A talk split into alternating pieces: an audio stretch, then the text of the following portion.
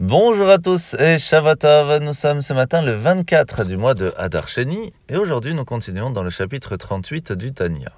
Alors l'Anmorazaken nous a expliqué qu'à partir du moment où on fait une bonne action, il est important d'y mettre pas seulement de l'action, parce que c'est ce qui permet en fin de compte d'amener la lumière divine dans ce monde, sinon il n'y a pas d'accroche, donc cela reste un petit peu virtuel, et pas seulement d'agir, mais de le faire avec conscience, compréhension et surtout beaucoup de cœur. Maintenant, quelle va vraiment être la différence? Eh bien, imaginez donc une lumière que nous allons allumer dans une pièce de 2 mètres carrés. Cette ampoule va bien sûr allumer toute la pièce. Si on allume la même ampoule dans une pièce de 40, 50 mètres carrés, cela peut amener bien plus. Pourquoi la différence? C'est le réceptacle. La pièce est plus grande. De la même façon, la lumière d'Hachem qui vient sur Terre et qui permet l'existence de chaque chose est sans limite. La différence, c'est qu'une pierre a un réceptacle très petit, le végétal plus grand, ce qui lui permet de grandir et d'amener même des fruits. L'animal encore plus grand et l'humain, bien sûr, c'est très très très très grand. Mais ce n'est pas suffisant. Parce que si on utilise seulement notre corps, nous nous limitons à quelque chose de physique. Lorsqu'on y met une conscience, un cœur, un sentiment, cela permet d'amener une lumière divine et de la dévoiler d'une façon totalement différente.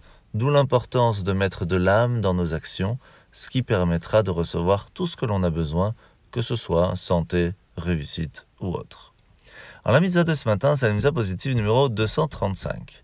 Lorsqu'il y a un Eved Knaani, donc un, serviteur cananéen qui travaille chez une personne, eh bien, ne peut pas s'affranchir, à moins que son maître lui ait fait perdre un œil ou une dent ou autre, ou par accord euh, traditionnel.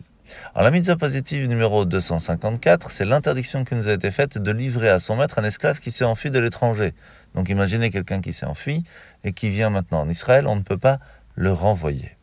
Mitzvah positive numéro 255, c'est l'interdiction d'offenser un esclave qui s'est réfugié chez nous. Au contraire, on se doit de l'aider. Alors, la paracha de la semaine, nous sommes la parachat euh, Tazria. Au début de la paracha, nous voyons quelque chose d'assez intéressant. Eh bien, c'est que la lèpre peut arriver chez une personne qui va faire de la shonara, de la médisance. Sauf que on peut le faire de deux façons. Ou on le fait de façon volontaire, on le, on le fait de façon involontaire.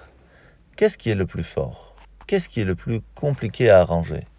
Lorsque c'est volontaire, en fin de compte, on a pris conscience de ce qu'on a fait. Lorsque c'est involontaire, on se dit, bah, rien de grave, on n'a pas fait exprès. Mais il faut aussi comprendre que cette façon accidentelle d'agir, ça veut dire que c'est spontané.